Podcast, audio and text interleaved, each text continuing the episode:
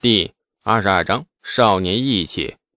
对这个年代，李素终归呀还是有着很深的戒备心理，既想赚钱又不想扬名，只有这个选择了。王家兄弟说不出话了，这已经不是他简单的头脑能够考虑的问题。李素没有办法和他们细说。盛业坊离长安市西市不远，这里异国商贩很多。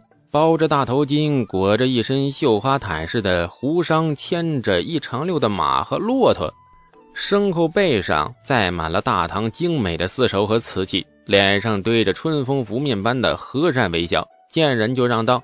而经过长安百姓却挺直了腰杆，眼角都不瞟胡商，神情自若，从他们的身旁经过，自信，强烈的自信，这是李素对长安百姓的第一印象。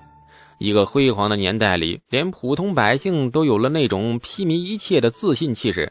这一国的一切都没有放在眼里，万邦来朝的真正意义啊，在百姓身上就可以看得见端倪。从里到外，透露着天朝上国的泱泱气派。莫名的，李素心情激动起来。一千多年后的女人们，为了一张外国绿卡，不惜委身一帮番汉。那时的民族自信心大抵已经降到了令人痛心的地步。相比之下，李素越来越喜欢这个年代，连百姓趾高气昂的样子都透出了一股子可爱。铁匠铺不远处有一个面摊，面摊小面摊对李素经过时不经意一瞥，然后眼睛就亮了。面摊的桌子旁坐着一位壮汉，不到二十岁的年纪，正埋头啃着胡饼，吸溜着胡辣汤，吃的是满头大汗。身上穿的却是一身绫罗锦丝，看起来非常华贵。雷素笑了，生意来了，几步走到壮汉面前，拼桌子坐下，然后朝着壮汉拱手：“哎，兄台，请了。”壮汉抬头，雷素这才看清他的样貌，和王庄一样，这家伙皮肤黝黑，一脸横肉，丑的很有特色。看来大唐的帅哥果然是稀缺资源。李素心里忍不住唱起了欢快的儿歌。王家兄弟也看清楚了这位壮汉的模样，三人对视良久，皆露出了惺惺相惜的表情。啥事儿啊？壮汉瓮声瓮气。李素英俊外表可能是令他受到刺激了，语气不怎么和善。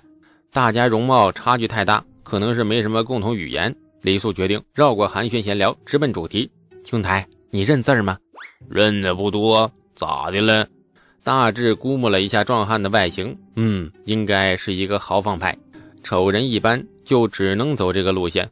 从怀里掏出一叠纸，李素左翻右翻，从里面挑拣了一首出来，递给壮汉：“秦时明月汉时关，万里长征人未还。但是龙城飞将在，不教胡马度阴山。”壮汉念了一遍，两眼忽然放光，猛地一捶桌子。眼就喝道：“好诗！哎，这诗好，念着提劲儿。小子，谁做的呀？无主之物。无主。”壮汉愣了，满头雾水的看着他。兄台衣着华贵，必是富家子弟，不缺钱吧？李素殷切的看着他。不缺。壮汉的神情似乎多了一丝好笑。这首诗两贯钱，卖给你怎么样？此诗可属兄台之名。在下对天发誓，绝不外泄。两贯钱，壮汉拧眉沉吟，不但没有半点被侮辱斯文的愤慨，反而这眉头微挑，似乎有点心动了。李素见状大喜，很好，终于遇到了一个斯文败类，大家的道德底线处于同一水平，人生难得一知己呀！大唐的百姓太有道德了，李素总觉得是陋习。想请大家把道德底线呢都降低那么一点儿，也就怕被人抽。现在终于看到有个家伙的道德底线跟自己不相上下，旗鼓相当，令李素不由产生了一种高山流水遇知音的快慰。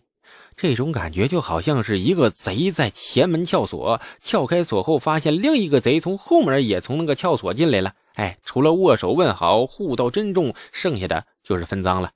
壮汉现在的眼神也有点分赃的意思。直盯着李素的怀里，那刚才见你掏出那么多，你到底有多少事做呀？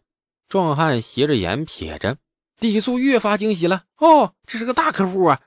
哎，诗词有很多，你自己挑，哪首合适你都拿走，两贯钱一首，不贵吧？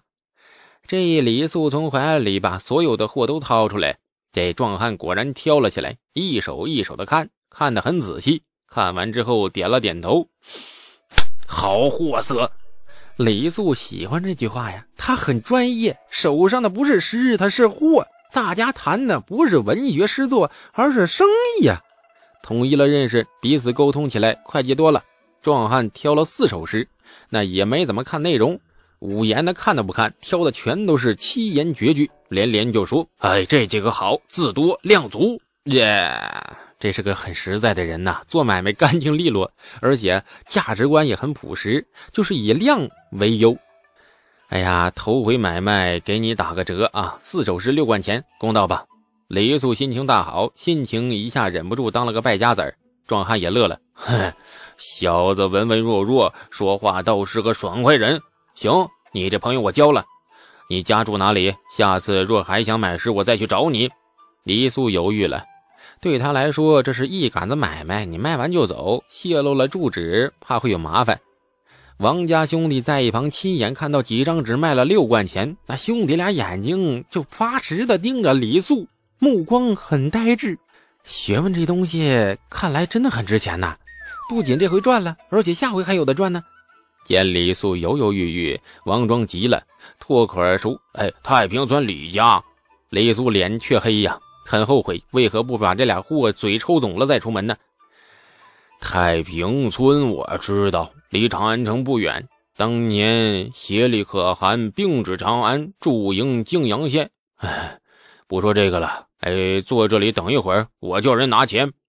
壮汉拍了拍手，这李素身后的桌子忽然站起来六个人，一身玄色短身打扮，神情冷峻，体格彪悍，一看就是那种五碗饭喂不饱的狠角色。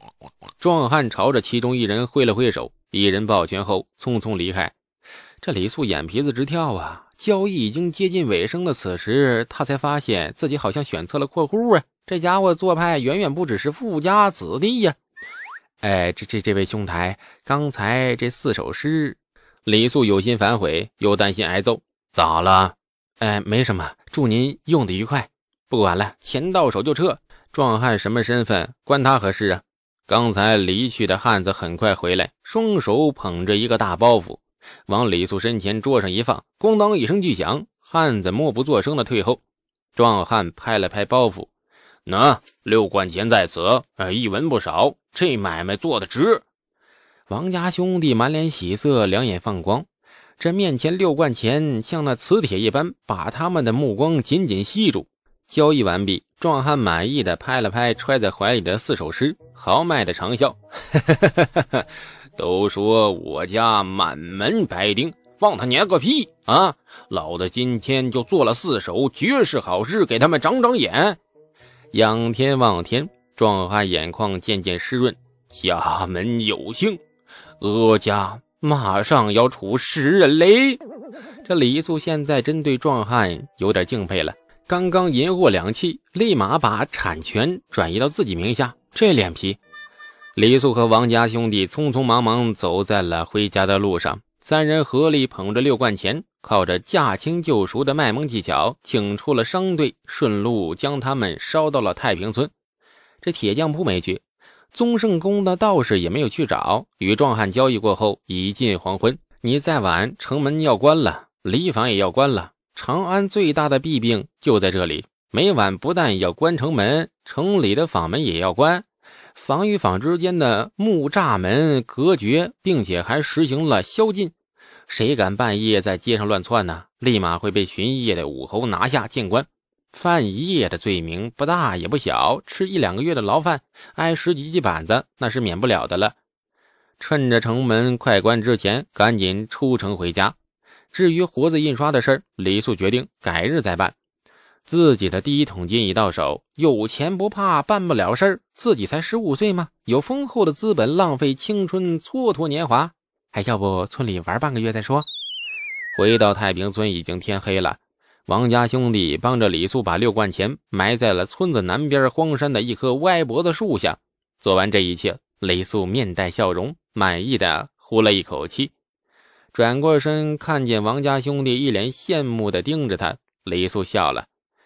哎，咱们兄弟有福同享，有难同当。再过几个月，咱们就发财了。十里八乡的姑娘们随你们挑。话说的有点奇异，王家兄弟没太理解。王直吃惊的指了指埋钱的地方：“钱还能种出来吗？”王庄手脚微颤，有一种膜拜的冲动。哎呀，这不只是学问呢，这是仙术吧？哎，以后要不要离这俩货远一点啊？白痴这毛病应该不会传染吧？买好了钱，三人背着歪脖子树稍作休息，看着山下村庄点点灯火，李素悄然地绽开了笑颜。长安城那么大，这村子还那么小。李素，我忽然不想待在村子里了。王庄看着远处的灯火，仿佛是呢喃一般：“哥。”我们不能一辈子待在村子里，不然讨不到婆姨来。两兄弟扭头看着他，等待李素的答案。